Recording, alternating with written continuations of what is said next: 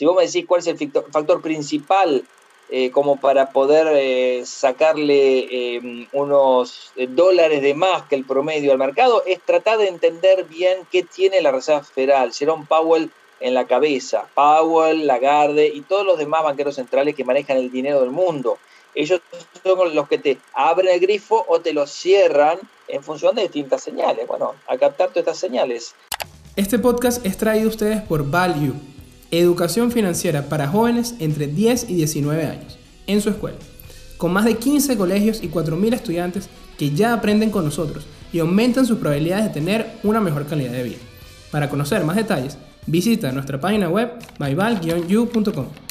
Y nuestro invitado del día de hoy es Gustavo Nefa.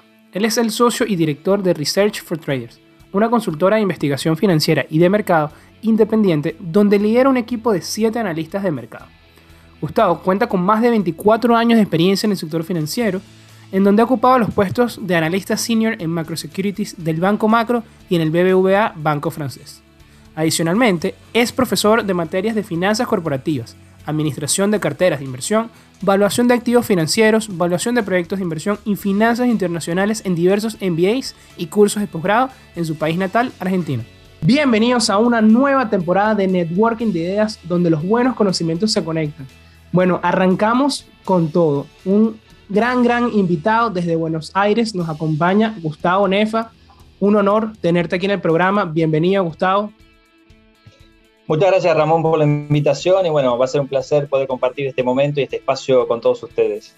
Claro que sí. Y vamos a hablar de temas que yo sé que les encanta. Vamos a hablar mucho de mercado, de finanzas. Y bueno, vamos a arrancar eh, directo con, con esos temas, ¿no? Creo que la primera pregunta, Gustavo, es obvia con toda esa experiencia que, has tenido, nos gustaría saber cómo empezó todo, ¿no? Cómo empezó esta historia con los mercados de capitales, de repente también conocer un poco cuál fue la primera vez que adquiriste un activo, o sea, una acción, un commodity. Creo que nos, encantaría saber eso. Bueno, uno siempre que, empieza a pensar por dónde empezó, eh, la verdad que le cuesta, ¿sí? Si no lo tiene bien fresco. Em, en mi caso particular, eh, no soy de las personas que como Warren Buffett a los 8 años estaba intercambiando ya para hacer negocios y a los 14 años ya invertía en la bolsa y ya era rico, sino que empecé un poquito más tarde, ¿sí? yo cursé economía, eh, recién acá en Argentina al menos a partir del tercer año uno tiene que definirse entre licenciatura de administración, economía o contador público, bueno, así que a los 21 años me tocó elegir eh, la carrera de economía específicamente, los últimos tres años la especialización, y durante esos últimos tres años tuve la oportunidad de abrir una cuenta de inversión doméstica en un broker local en Argentina, no afuera. ¿Por qué? Porque nadie pensaba afuera. Hoy es al revés. Todo el mundo piensa cómo mandar los dólares al exterior e invertir en acciones como Apple, Amazon, Facebook y Tesla. Acá en Argentina eh, en, esa época em, los pesos eran dólares. ¿sí? Yo, cuando digo eso, porque era la convertibilidad en su momento, donde un dólar era un peso. Hoy imagínate que son 210 pesos un dólar. ¿Cómo hemos caído tan bajo? La verdad es que no lo sé. En el medio hay mucha inflación, con lo cual no es nada más que suba del dólar, eh, de una devaluación de una moneda contra otra, sino hay mucha inflación acá en Argentina. Imagínate que este año son 51%, el año que viene será 52%. Bueno, un caso eh, extremo, no tan extremo como Venezuela, pero un caso extremo entre los cinco países que peor están ordenados desde el punto de vista monetario fiscal. Pero remontando a esa época, eh, hay un broker acá en Argentina que se llama Invertir Online, que dio los primeros pasos en la inversión online. Y la verdad que me fascinaba en ese momento eh, poder contar con, la herramienta de Internet, porque en ese momento eran los primeros momentos donde había mail, e Internet y páginas, la verdad que me fascinó.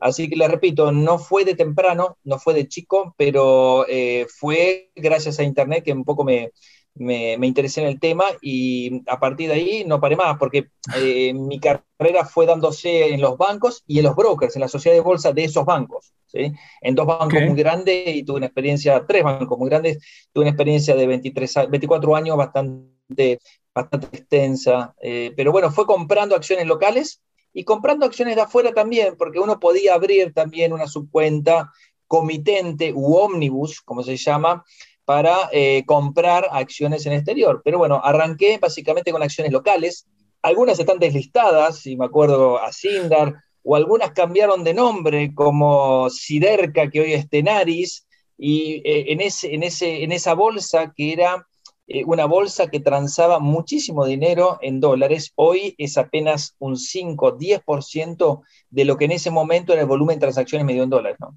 No, imagínate acá, pasó, pasó exactamente lo mismo, de los volúmenes que se mueven en la Bolsa de Valores de Caracas eh, son monedas comparado con lo que había hace unos 20 años.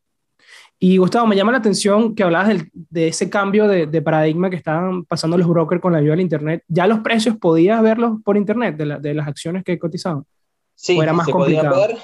Sí, sí, se podía ver en los años 2000 igual, eh, donde mm, ya las primeras excursiones eh, por internet ya estaban dando en algunos brokers. Como te decía, este es un broker específicamente que hizo todo online desde un momento. Invertir online, su nombre obviamente lo, indicó y bueno, eh, fue bastante, bastante específico. Justamente en los nombres uno busca por ahí transmitir justamente qué es lo que hacen. Esto me pasó a mí, me adelanto un poquitito, pero habrán leído la la descripción eh, de la consultora en la cual formo parte con otros dos socios, que es Research for Traders. ¿sí? Es research, investigación, trabajo, documentos, eh, análisis para traders. Eh, es básicamente lo que hacemos aquí en Buenos Aires y obviamente con una pata en Miami a partir de este año también, asesorando a inversores, pero básicamente a asesores que a su vez tienen clientes, que tienen inversores. Somos como podría ser un banco de segundo piso, asesores de asesores, porque nuestros clientes son institucionales en su gran mayoría. Además de eso, ayudamos a los clientes a conformar su portafolio, asesorándolos en el día a día, eh, guiándolos en sus decisiones de inversión. Si nos gusta una acción u otra, un activo u otra, un momento u otro, un país u otro, eso forma parte del día a día. Gustavo, y aprovechando que estás tocando ya ese tema, ¿cómo, háblanos un poco sobre la estrategia ¿no? que, utilizan para, asesorar a, estos traders? ¿Cómo combinan esos elementos eh, técnicos fundamentales o son exclusivamente técnicos? No, nos centramos básicamente en fundamentos. Eh, técnicas, tenemos herramientas técnicas, sí, en cada eh, reporte que hacemos de compañía, Research Company, hacemos un Equity Research Company o un Debt Company Report desde el punto de vista de la renta fija de la deuda. Eh, básicamente miramos la evolución del precio de las acciones, no tiene sentido hacerlo para los bonos, pero sí para las acciones. Siempre incluimos un gráfico con técnicas, nos gustan las medias de 50 y 200 ruedas, me gustan el RSI, el MACD, estocásticos, entre varios otros osciladores, pero te diría que vemos más que nada soporte, resistencias, puntos de entrada. De hecho, en el día de la fecha hemos emitido un reporte de Vista Oil, es una empresa petrolera acá en Argentina que tiene un fondo de fondos de afuera, em, comandada por el ex em, Galucho, eh, que, el ex IPF, eh, Galucho, que es el número uno eh, hoy de Vista Oil, que em, fue analizada obviamente desde el punto de vista de los, de los fundamentos, ¿sí? pero con elementos también de, técnicas. nosotros usamos los fundamentos con descuento de flujo de fondos, el tradicional, usamos mucho múltiples de evaluación, ¿sí? Nos gusta ver eso, pero también es más, em, pongo el foco acá en, cómo cambió el mercado también, y uno tiene que adaptarse constantemente, como por ahí un price earning, un precio de lo libre, un EBITDA, eran ratios eh, definitorios, eran ratios para descartar directamente una compañía o tomar la decisión para incorporarla en un portafolio.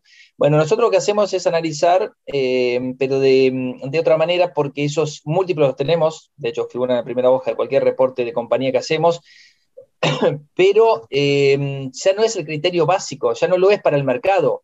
Eh, ha habido tantos cambios en los mercados, para que te des una idea, la Reserva Federal tenía en su hoja de activos, antes de empezar la crisis del 2008, 0.8 trillions o billones nuestros, ¿sí? menos de un trillón de activos. Bueno, pasó a 4 antes de la pandemia, 4.4, y hoy es 8.5. Es decir, ahora iba a haber un amesetamiento, obviamente, la cantidad de dinero emitido en, Estados Unidos, pero ha sido monstruosa la cantidad de dinero inyectado en la economía. en estos 13 años no ha crecido 10 veces la cantidad de dinero en la economía y, sin embargo, de, activos en la economía y sin embargo la cantidad de dinero ha superado en 13 veces el, el, monto de esa época. Así que también tenemos que saber eh, que el dinero moviliza el mundo de las inversiones eh, y se dirige a esos lugares donde los políticos al imprimir, tratando de bajar las tasas de interés o de dinamizar la actividad económica, obviamente no desean que vaya a inflar los precios de las propiedades, no desearían que vayan a inflar los precios de las acciones porque crean burbujas, pero evidentemente el dinero eh, redundante, infinito y a tasa cero, que se está acabando, pero hasta ahora produjo graves distorsiones. Y sobre todo en el mundo de la renta fija. En el mundo de la renta variable tenés muchísimas distorsiones, pero también tenés con qué eh, sustentar a un tipo de evaluación. Fíjate que la economía mundial este año está rebotando un 5,4%, según la cifra del FMI, y se dirigiría a 4,4% el año que viene, que no es nada malo y está por encima de la tendencia a largo plazo. Increíble. No, me, me gustó mucho la parte que hablas de los múltiplos, de cómo utilizarlos, pero no para descartar, porque si fuera así, ¿cuántas oportunidades no hubiésemos perdido el año pasado con, con Tesla, eh, con Google, por ejemplo, por poner solo unos nombres, ¿no?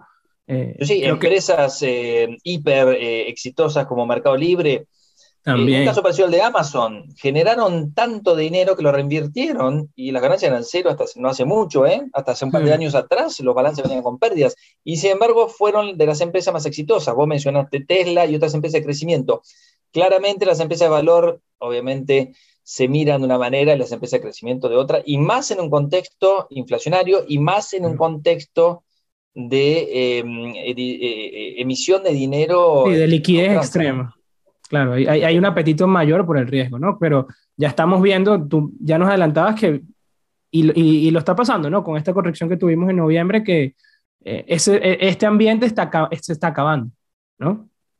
Sí, hubo una corrección en septiembre, otra en noviembre, la recuperó muy bien el mercado en estas últimas tres ruedas, em, también lo recuperó en septiembre a partir de octubre.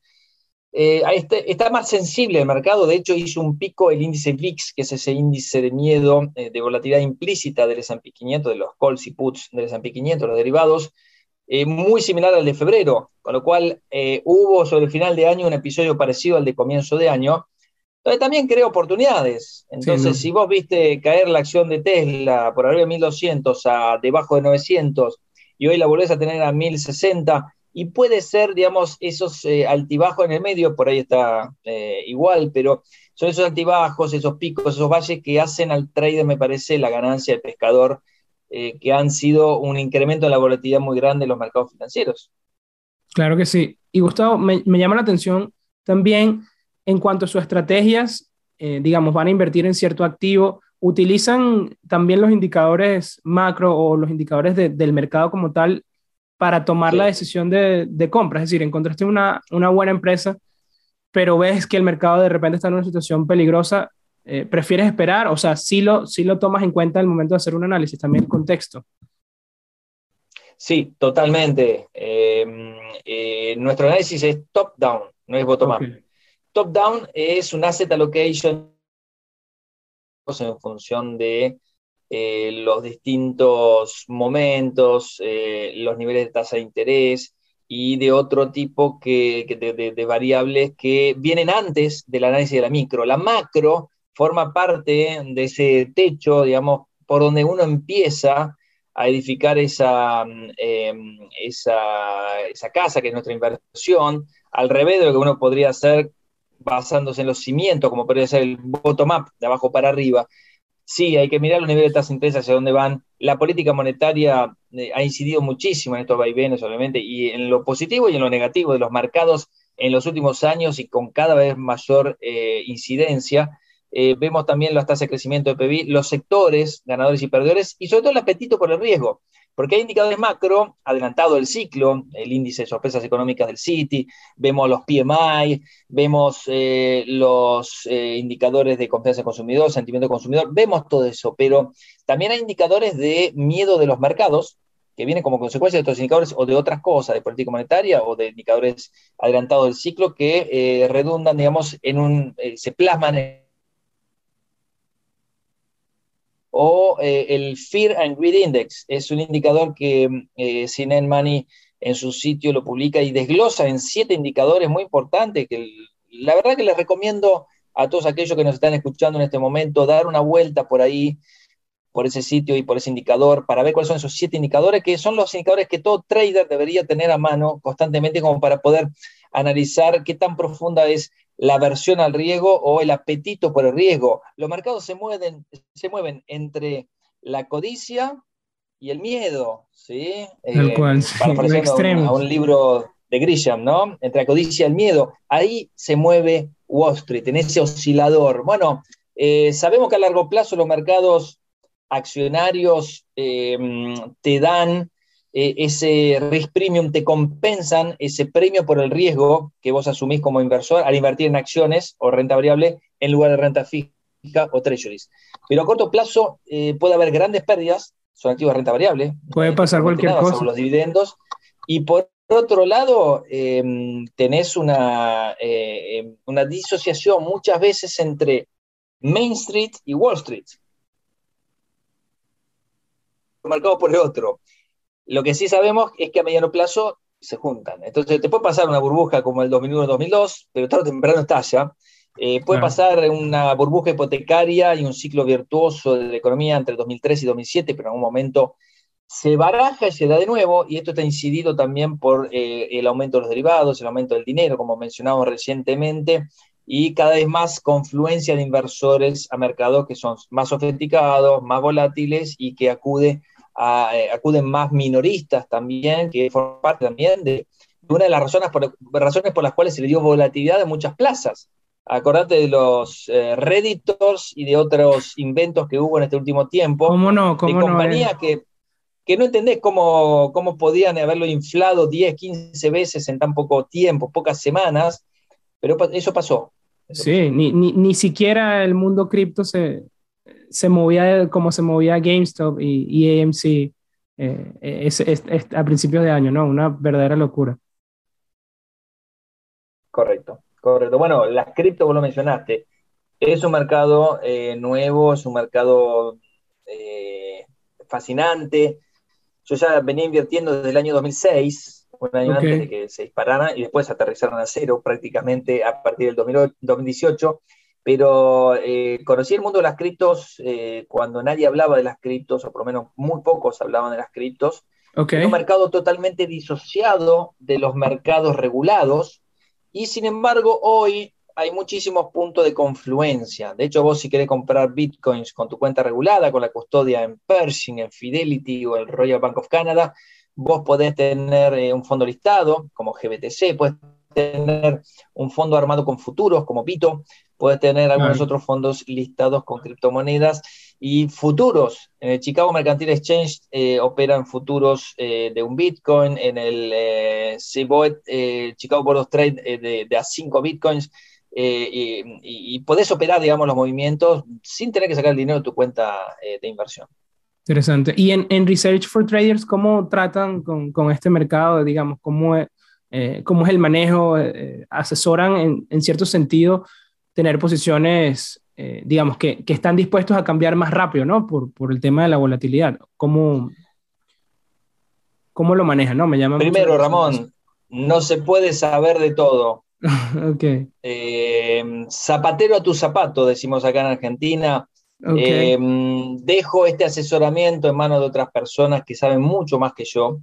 Todo lo que te he hablado hasta ahora de criptomonedas corre por cuenta personal. Eh, de hecho, estoy incursionando en el minado y en otras cosas que la verdad que me fascinan y soy un adepto de la economía digital. Eh, no por nada los bancos centrales están creando sus propias criptomonedas. China, obviamente, que al prohibir el minado, eh, creando un rombarse, sino fíjate la acción de Canaan, CAN, ¿a dónde fue? Acciones que valían 20 dólares o vale 5 dólares, y nos encontramos con, eh, digamos, una economía digital que obviamente, eh, eh, por más que algunos crean que pueda llegar a cero el valor de las criptomonedas, hay un valor que se ha generado como consecuencia de las burradas, de, de las torpezas, de, de, la ingenuidad y obviamente de la codicia de los banqueros centrales al emitir tanto dinero. Claro, no, y el tema también que, que lo vivimos de repente otras economías o en países eh, desarrollados no lo ven el tema de la inclusión, ¿no? Porque yo he conversado esto con familiares eh, de otras latitudes y no ven el hecho de, no, pero si yo tengo mi cuenta de banco, claro, pero por lo menos en Venezuela no todos pueden tener acceso a una cuenta de banco en una moneda que valga la pena ahorrar. Sí, es, es complicadísimo.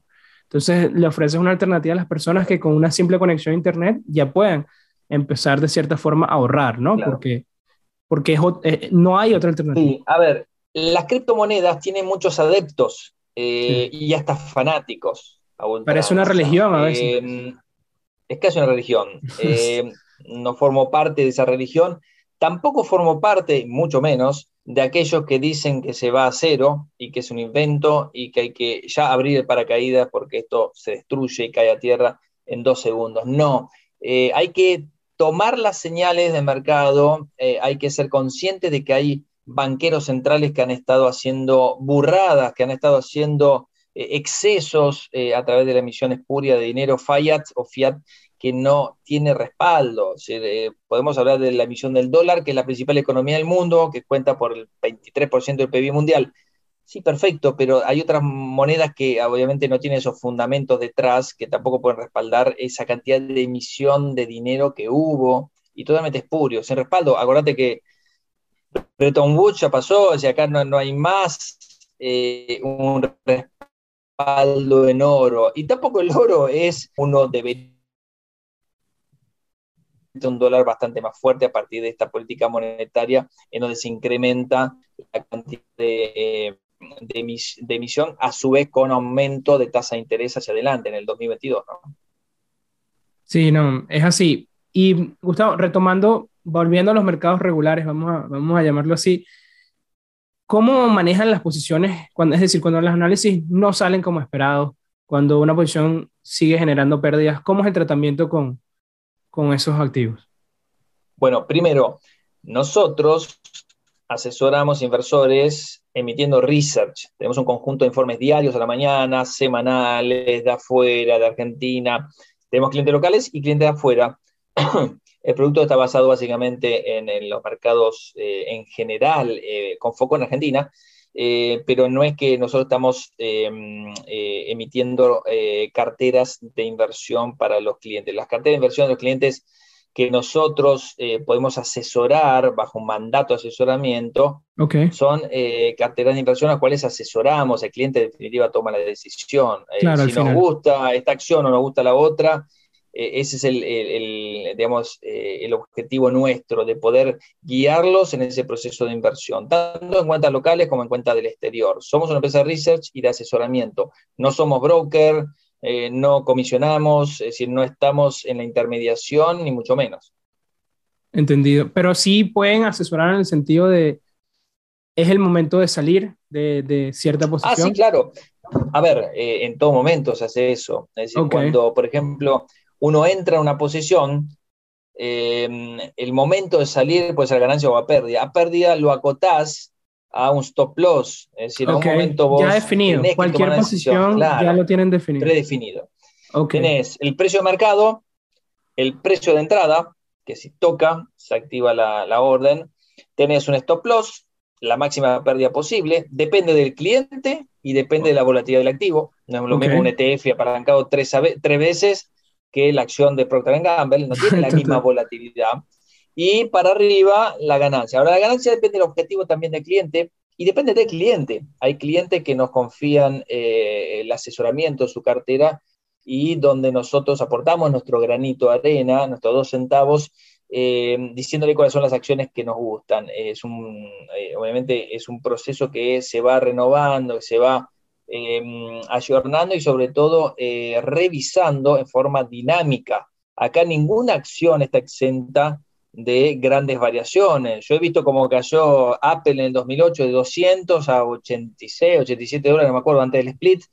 Y sin embargo, Apple, a Apple no le pasó nada malo, lo que pasa es que vino una crisis mundial. Entonces hay que saber estar también en el momento correcto, en el activo correcto. En el momento correcto, y volvemos, Ramón, a, a lo que mencionabas si le dábamos o le prestamos atención o le dábamos mucha relevancia a la macro. Claro que sí, el momento es muy importante.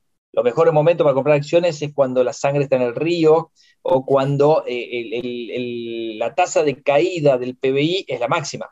Acordate, marzo, 11 de marzo del 2009 en Estados Unidos, el S&P a 666 puntos, eh, una en un millón, pero eh, si compraste ahí fue realmente asombrosa la rentabilidad que tuviste. Junio del 2002 en Argentina, comprabas papeles que hoy valen 100, 200 pesos a centavos eh, aquí en Argentina. Bueno, es cuando obviamente se quiebra un sistema, cuando hay un, un, barajar. El miedo, ¿no? el miedo extremo. Cuando se crean realmente las, grandes oportunidades. Básicamente, el, reloj de las inversiones eh, te dice cuándo es el mejor momento de comprar un activo. Es decir, cuando realmente la tasa de caída del PBI es máxima, ahí cuando el VIX o el índice del miedo es el, eh, el máximo también, es ahí donde aparecen las grandes oportunidades. Cuando quebró Lehman Brothers, el VIX se había ido 80%. ¿sí?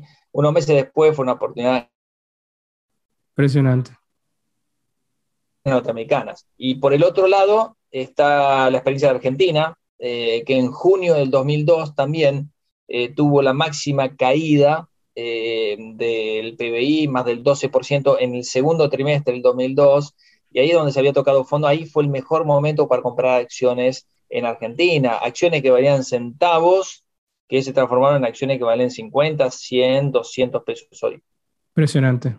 Ya en momentos de, riesgo casi que mínimo, ¿no? De riesgo de pérdida de capital es, muy bajo Exactamente. Cuando vos, cuando vos miras la aversión al riesgo, es un indicador contrario. Es decir, cuanto más miedo tenés, más probabilidades hay de que te vaya mejor, porque ya el mercado descontó. Vos sabés que el mercado se adelanta y como el mercado se adelanta, ya incorpora en el precio toda la información relevante conocida.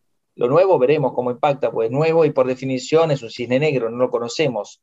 Pero la información que ya sabemos se está incorporando en el precio. Cuanto peor sean las cosas, más va a estar incorporada en el precio. Con lo cual, más eh, potencial de rebote, de recuperación va a haber cuando peor estén las cosas. Eso es una de las máximas de los mercados. Sin duda. Y, y no sé si lo has notado, bueno, claro que lo has notado, Gustavo, que es muy curioso cómo cambia el contexto a medida que el precio cae, cómo empiezan a salir estas noticias negativas una detrás de otra, pero ya una vez que el precio empieza a caer, ¿no? Como que se crea este contexto e inclusive se repiten noticias que ya, ya uno tiene respuestas, ¿no? Como vimos eh, en, noviembre, ¿no? Con el tema de las variantes, inclusive salían noticias que después a los dos días decían que ni siquiera eran correctas. Eh, es increíble cómo el contexto se vuelve negativo tan rápido y, cae esa presión hacia el miedo, ¿no? Sí, ahí está, hay dos conceptos básicos. Uno, el concepto de lo procíclico y el otro, eh, básicamente, es eh, un, sector que se beneficia de eso y que obviamente es la profecía autocumplida. Si hay que vender la variable Omicron, Delta como la peor del mundo, eh, los laboratorios se van a ver beneficiados. Fíjate cómo están cayendo ahora eh, los laboratorios Moderna, Novavax, BioNTech, cuando se supo que en realidad era muy contagiosa, sí, pero no era mortal.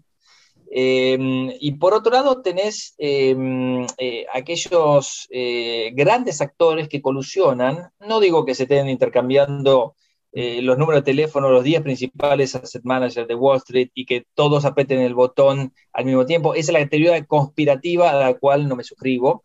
Pero sí existe un concepto de procíclico de los mercados que se exacerba con, obviamente, todos los inventos y las eh, los canales de comunicación cada vez más rápidos eh, en la difusión de las noticias y sobre todo en la volatilidad que le da el mercado de futuros.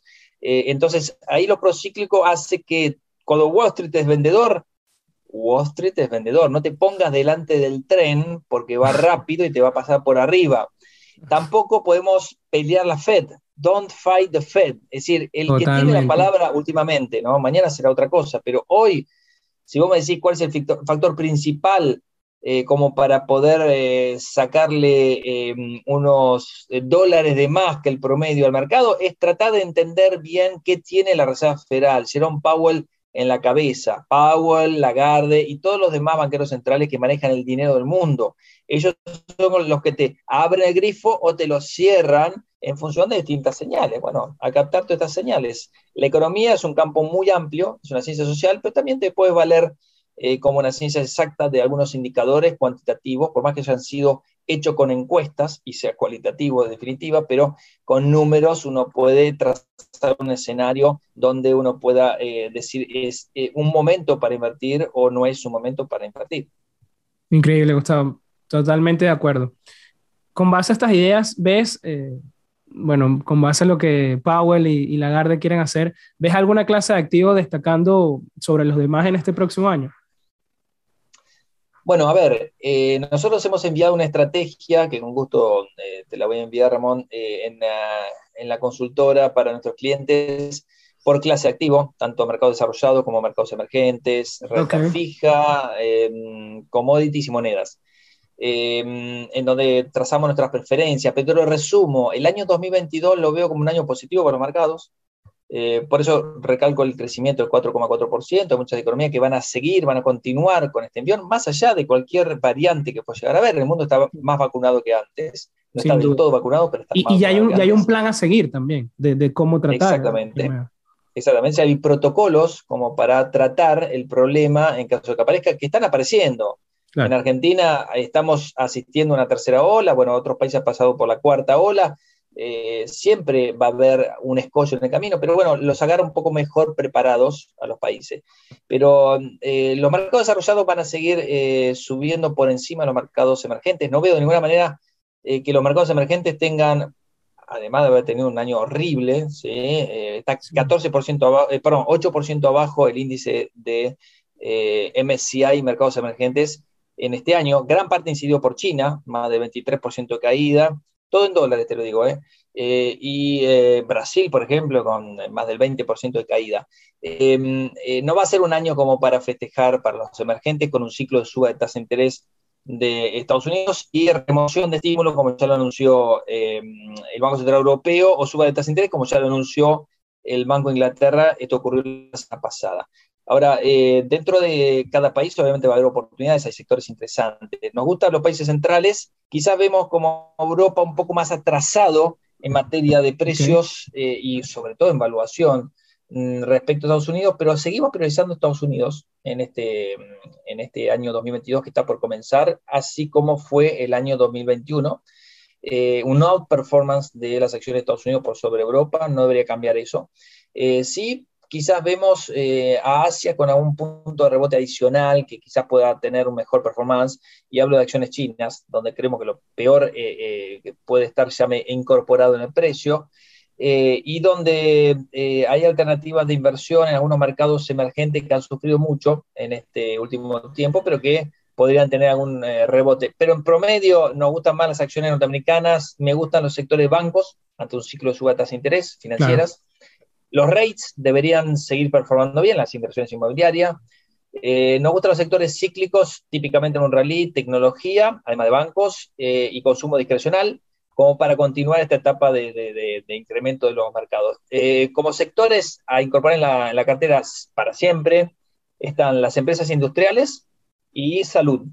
Son dos sectores que me gustan mucho. Excelente, Gustavo. Creo que nos ha dado un verdadero repaso y resumen rápido con puntos muy importantes que estoy seguro que acá todos los que están escuchando sacaron papel y lápiz y, y, se llevaron todas esas ideas. Gracias por eso. Es simplemente un resumen de la estrategia que te voy a enviar, eh, que además consta de muchos otros puntos eh, importantes, si lo querés después comentar ante tus Seguro que sí. Eh, oyentes. Y hay algo que no hemos hablado, Gustavo, hemos hablado mucho de las cosas buenas, del miedo, de la codicia, de la estrategia, pero no hemos hablado de los errores, ¿no? En tu, toda la, en tu larga carrera, estoy seguro, y con la investigación has visto cantidad de errores que han cometido los inversionistas y creo que es importante que claro, personalmente, yo también he cometido muchísimos errores y, apenas tengo cuatro años eh, invirtiendo, ¿no? Eh, digamos con mi propia, con mi propia cuenta. Eh, quiero que me hables un poco de cuáles has visto que son los errores más comunes y, bueno, qué, qué podríamos hacerlos para, para afrontarlos, ¿no? Sí. Primero, Em, si no vas a tolerar eh, que tu cartera pueda caer un 20, 30, 40, 50% porque te metes en acciones, no te metas en acciones. Si vos de antemano sabés cuál es la volatilidad de un activo, con lo cual podés predecir más o menos algo que cambie mucho la compañía, hacia adelante, cómo le puede llegar a ir en tu portafolio por la variabilidad que hay. Depende de los años, obviamente, pero en promedio tenés acciones muy volátiles, acciones poco volátiles. En general las acciones son más volátiles que los bonos, aunque no siempre puede darse caso, eh, pero eh, por sectores también uno puede empezar a jugar con ETFs. Mi gran error fue por ahí haber apostado demasiado a empresas y no a sectores a través de ETFs, porque los ETFs te diversifican muchísimo el riesgo específico y te quedas con esa parte del riesgo no diversificable, pero en definitiva es un riesgo que no incluye una acción que haya presentado un mal balance, te pega muchísimo menos. Supongamos que Barrick Gold te presenta un mal balance. Si vos tenés GDX, que son 51 empresas eh, mineras, las principales del mundo, te va a golpear muy poco, va a ser una brisa. Claro. Lo otro va a ser una cachetada que te va a dejar tirado en el piso. Em, o cualquier problema de la compañía, cualquier problema puntual de la compañía, un despido de un CEO. Recomendación para los inversores, miren ETFs. Eh, eh, plasmen estrategias con ETFs, creo que es mucho más sano que con acciones. dejen las acciones a los realmente eh, analistas fundamentales que tienen modelos de, descuento de flujo de fondos que la verdad que son tremendos, pero que la verdad que son tan difíciles de alimentar que creas un monstruo y tenés que alimentarlo constantemente, es muy difícil hacerlo. es muy difícil saber cuál es la próxima Apple de, de los próximos 20 años, la verdad que no lo sé, nadie lo sabe. Eh, pero sí podemos empezar a jugar por los sectores. Eh, también eh, el, hecho de aplicar o no stop losses, es decir, cuando uno se larga a invertir, por más que uno sepa, por más que uno ya tenga experiencia, también los inversores profesionales colocamos stop losses. Y no está nada mal salir de juego, es el peaje. Es como cuando vos vas a armar un negocio y tienes que alquilar un local y el costo del alquiler es el costo hundido. El costo hundido de tu inversión es el stop loss. Sabes que te está en juego, pero sabes que te va a salvar más de una vez. ¿sí? Lo peor que te puede pasar es el latigazo. Es decir, que el mercado venga así, se caiga y vuelva y suba. Entonces acá vendiste todas tus acciones y las regalaste a alguien que agarró la suba, la recuperación y la suba posterior. Pero bueno, a ustedes rearmar también la posición en función de las nuevas eh, circunstancias, pero que sí, te puedo asegurar que hay cosas que caen y no porque cayó está barato no porque cayó está barato. Y ese es otro de los errores que quería mencionar, que muchas veces uno compra cosas que cayeron. No, al revés. El mercado las expulsa, las expulsa. Eh, em, eh, usted tiene que comprar las acciones que suben. Hay una famosa teoría de que hay que comprar acciones que rompen máximos. Aplíquenla en algunos casos. No digo que sea vuestra filosofía de inversión a nadie le gusta comprar máximo, siempre a uno le gustaría comprar más barato y que después se convierta en un máximo. Pero las acciones que tocan máximo son acciones que el mercado convalida. ¿Qué es un precio? El precio es el consenso de mercado respecto a el valor que debería tener, en este caso es el precio, pero el valor que debería tener un activo. Bueno, cuanto más alto, más consenso hay. Y fíjense el volumen. Una de las variables que, de, de los cuales digamos, había relegado, pero que hoy presto mucha atención, es con el volumen. El volumen te dice el consenso. Cuanto más amplio es el consenso acerca de los precios de una determinada mercadería, es porque em, más inversores lo convalidan, con lo cual el volumen es muy importante, el volumen operado.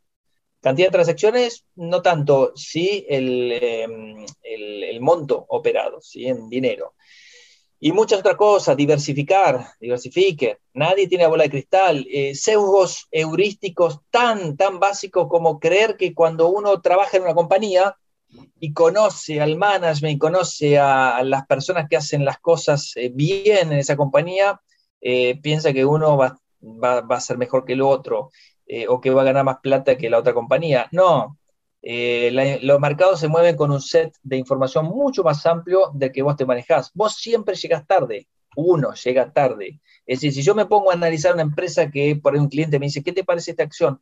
O yo le sugiero a un cliente, fíjate esta acción, el punto de partida siempre va a ser eh, un punto de partida donde muchos otros hayan visto anteriormente esa acción, por más que sea nueva. ¿Sí? Por más que te hable de metaverso, hay 50 mil personas antes que nosotros ya iniciaron la búsqueda en el metaverso, ¿sí?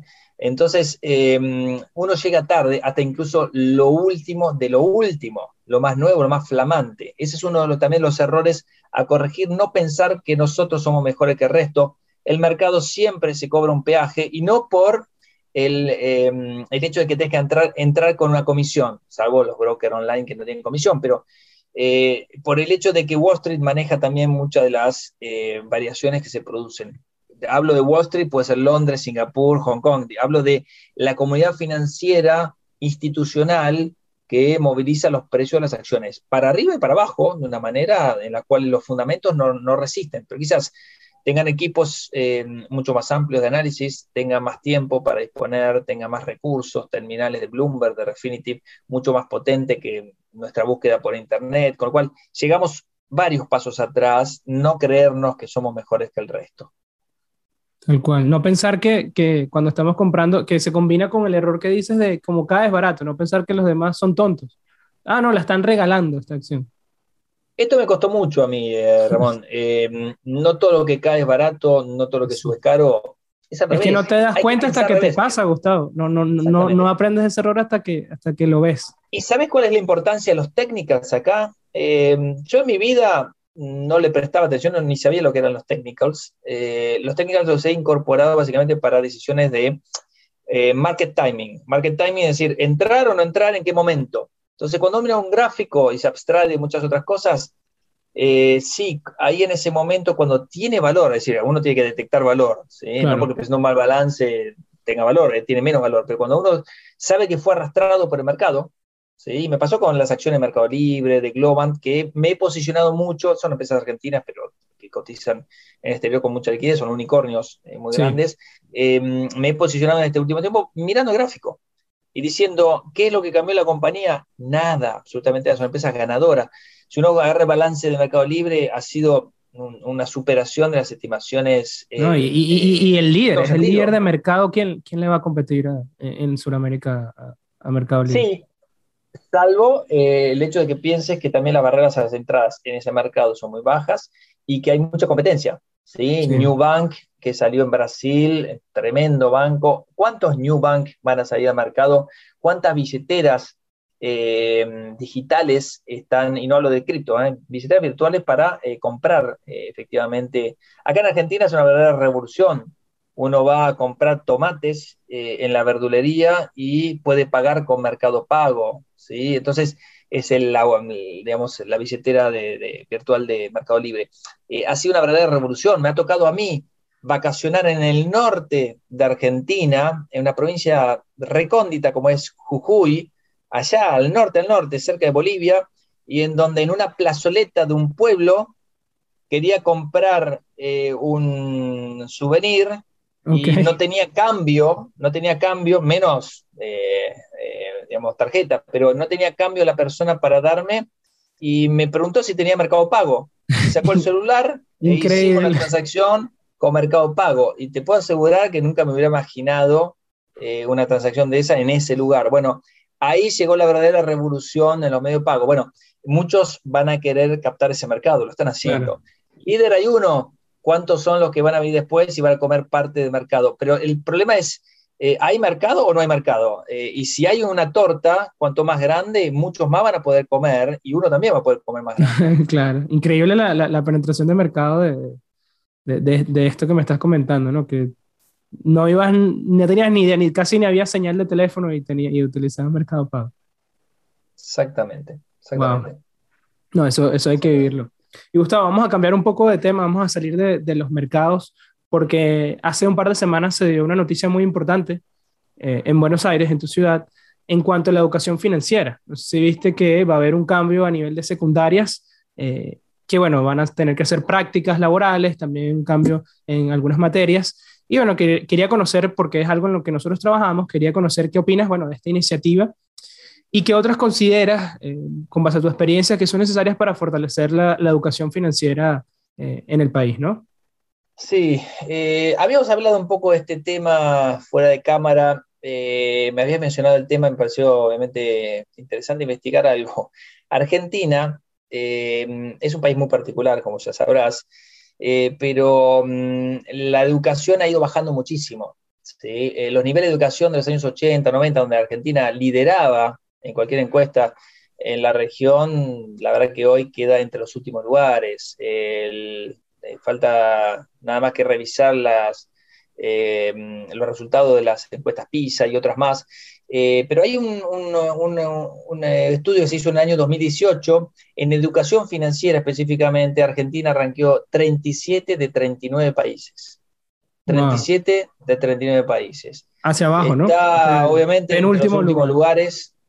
la verdad que es, eh, colapsó eh, no solo en educación financiera, en muchos otros. Pero educación financiera nunca estuvo en la currícula y obviamente todos los que amamos eh, la, educación financiera, yo formo parte de la currícula de, una carrera de grado, pero de siete carreras de posgrado, de las cuales yo también lidero alguno como, como, como coordinador, eh, en Buenos Aires y en el centro del, norte del país, en muchas universidades nacionales y públicas y privadas también, eh, con cursos posgrados, evaluación financiera, gestión de activos. Me, encanta esto que está pasando en Argentina, eh, que va a empezar a incorporarse en la secundaria la educación financiera. Esto es algo que había quedado relegado, sancionado, pero no puesto en práctica desde la ley de financiamiento productivo. Hay una ley famosa del año 2018 también que dio lugar a todos estos emprendimientos que recién ahora, recién ahora ven, digamos, la luz. Eh, es importante también que pueda involucrarse en la gestión financiera del dinero propio eh, y a su vez eh, la gestión del dinero para formar empresas. Argentina, al igual que muchos otros países de Latinoamérica, ha estado contaminado por el socialismo eh, de la manera eh, en la cual eh, muchos prefieren o vivir de un puesto del Estado o bien que se le cobre más impuestos para redistribuir a los más pobres. Sí, hay que redistribuir a los más pobres, pero ya hay un sistema que se aplica en demasía, donde hay abusos que se han producido muchos impuestos que se cobran varias veces, por ejemplo, o que son abusivos en la, en la práctica. Entonces, la educación financiera es muy importante para mejorar esa ecuación, es muy importante para gestionar su dinero de manera más eficiente y es importante para difundir todos los conocimientos en materia financiera. Claro que sí. Y que sin educación financiera, yo me atrevo a decir, y aquí capaz me estoy eh, exagerando, pero las personas no pueden vivir. ¿Y de qué lo digo esto? Es que las decisiones financieras son las más importantes de tu vida. ¿sí? Sí, em, por ahí podemos ser demasiado abstractos o nos van a tildar eh, de, demagogos o ambiciosos, pero mm, los sueños eh, son sueños hasta que se transforman en realidad y para transformarlo en la realidad hace falta dinero, ambición y ganas. Eh, ¿Podés arrancar sin dinero? Sí, es mucho más fácil si arrancas con dinero. Ahora, también es fácil arrancar sin dinero si lo pone el otro. Entonces, por eso yo te decía la segunda parte, no solo gestionar el dinero propio, sino cómo crear dinero, eh, generar, valor, básicamente. Claro, inclusive eh, conocer el valor del dinero, ¿no? ¿Cuál es la función? Claro, pero, tratando de entender que hay eh, muchas, muchos productos, muchas empresas que están por crearse o que se tienen que crear porque van a generar valor. Y si tiene valor, alguien va a poner la plata, no se preocupen. Yo he visto muchos años atrás, eh, eso fue la burbuja.com, pero em, pibes de 25, 28, 29 años desfilar por eh, Wall Street, la quinta sexta avenida eh, de las Américas, con su laptop y con un PowerPoint y recaudando millones de dólares. Bueno, si vos lográs transmitir una idea que tenga valor, si lográs transmitir una idea que genere valor, alguien va a poner la plata. Me, me, encanta esa reflexión, claro que sí. Y las oportunidades están ahí hoy más que nunca, con, con, con las comunicaciones que tenemos, con las herramientas que tenemos, ¿no? Eh, creo que nunca ha habido tantas oportunidades en el mundo. Bueno, siempre hay oportunidades. Eh, lo que pasa es que se van generando nuevas, eh, nuevos mercados, nuevas necesidades. Hoy la economía obviamente ya no depende de lo industrial, depende de, de los servicios. Y en los servicios la, la, gama es mucho más amplia. es decir, vos podés poner una siderúrgica o una empresa, una fábrica de autos, pero en realidad cuando vas a movilizar el dinero chico eh, o cuando das tus primeros pasos en el mundo de las inversiones, de la, economía real, es mucho más fácil, claro, un emprendimiento en el sector de servicios que en el sector eh, de actividad primaria o secundaria. El sector terciario te da múltiples oportunidades para arrancar un negocio y continuarlo. Con bajo capital, ¿no? ¿Te, te refieres a ese sentido? Hay menor inmovilización, la necesidad de invertir en activos fijos es bajísima, con un alquiler que ni siquiera te necesitas eh, tener oficinas en muchos casos por lo remoto del trabajo. Eh, de eso estamos hablando. Bueno, hay que aprovechar las oportunidades, ya, ya nos escucharon. Y Gustavo, antes de despedirnos, ¿tienes alguna recomendación final para todos los que nos escuchan, para los nuevos inversionistas, para los traders? Muchas. De todas las que hemos hablado, ya está grabado, repasen. Y de las que no hemos tocado, eh, quizás el tema de la, del aprendizaje es fundamental. Es decir, eh, lo, tocamos en este último punto de educación financiera, pero la eh, autoeducación es muy importante. Hay que, tener disciplina, hay que tener dos, tres libros de, cabecera, hay que eh, bajarse muchos tutoriales, hay que leer sobre historia, hay que mm, contactarse con gente que sepa del tema más que uno, eh, cuando uno arranca un determinado sector o un determinado país o invierte en determinada tecnología. Eh, esto es válido para cualquier ámbito, pero no se encierren. Lo peor que les puede pasar es estar ustedes entre cuatro paredes y una cuenta de Interactive Brokers, Ameritrades, Charles Schwab y Toro y operando por vuestra cuenta. El mercado se refleja en la economía en el mercado, pero ustedes no deberían reflejarse en el mercado, sino que ver, hay que ver la economía como un todo. Entonces, em, eh, levanten el teléfono. Yo sé que es una economía eh, digital y además una economía en pandemia mucho más eh, hecha en casa, homemade, que en una oficina o cruzándote con otros colegas en la calle, como solía pasar en mis otros años, que intercambiamos muchísimas informaciones. Bueno, em, no se encierren. Es decir, em, el hecho de estar remoto no significa que tengan que estar cerrados a nuevas, eh, nuevos conocimientos, nuevas oportunidades. Acá hay que estar trabajando con socios en lugar de solo, porque siempre te van a potenciar, si son socios que obviamente piensan igual que vos o mejor que vos más adelante, eh, verán los frutos, pero eh, contáctense, no vayan solos de por la vida, lean, hagan educación financiera. Las reglas que no sirven, descártenlas. Las reglas que sirvan, síganlas funcionar y tienen que cambiar el modelo o la forma de invertir, obviamente. Excelente, Gustavo. ¿Verdad que gracias por, por todos esos conocimientos, por tu experiencia. Demasiado valor hemos generado, bueno, has generado aquí durante, durante este ratico para todos los que nos escuchan. Me quedo con, con esa idea de aprender a aprender, ¿no? Saber aprender constantemente. Bueno, sabemos que el mundo está cada vez más, más cambiante, más volátil y, nos obliga todos los días a, sacar esa versión de nosotros, ¿no? De que no nos podemos quedar eh, detenidos. Bueno, y es momento... Una de las maneras más fáciles de, por ahí, eh, de un atajo o un camino más corto, es abrir una cuenta de Twitter. Mi cuenta es arroba genefa, arroba genefa, G-N-E-F-F-A. Em, si alguno me quiere seguir para eh, profundizar en unos temas específicos del mundo de las inversiones, es muy amplio lo que posteo, pero empiecen a seguir a gente que son referentes, empiecen a seguir eh, instituciones, a seguir diarios, a seguir eh, personas que son referentes en la economía mundial. Eh, tienen un millón de inversores que muestran lo que hacen, las carteras que tienen, los análisis, postean su rendimiento, muy comprometidos porque tienen su negocio por ahí de vender una newsletter, una suscripción de... Pero vas nutriéndote de ideas bastante interesantes a corto plazo. Buenísimo, Gustavo. Es momento de pasar al dato de la semana. Y el dato de la semana es, ¿sabías que con 70 nuevos máximos históricos durante 2021 en el SP500, se tuvo el segundo mejor año en la historia del índice, solo por detrás de 1995, que tuvo 77 nuevos máximos históricos. Gustavo, ¿verdad que gracias eh, por todo lo que has compartido el día de hoy con nosotros? Antes de que nos tengamos que ir, por favor, ya sé que eh, te adelantaste un poco con el tema del Twitter, si puedes repetirnos eh, la cuenta para que las personas puedan seguir nutriéndose de ese contenido financiero y de los mercados.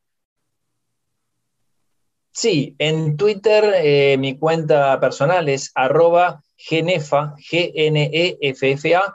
Ahí posteo desde los más distintos temas, pero siempre relacionados al mundo de las inversiones, es libre y también me tomo el tiempo de contestar muchas de las preguntas que me hacen en privado. Así que bienvenidos sea las consultas, sean inquietos, no se queden quietos, los mercados siempre están en movimiento y lo único constante es el cambio.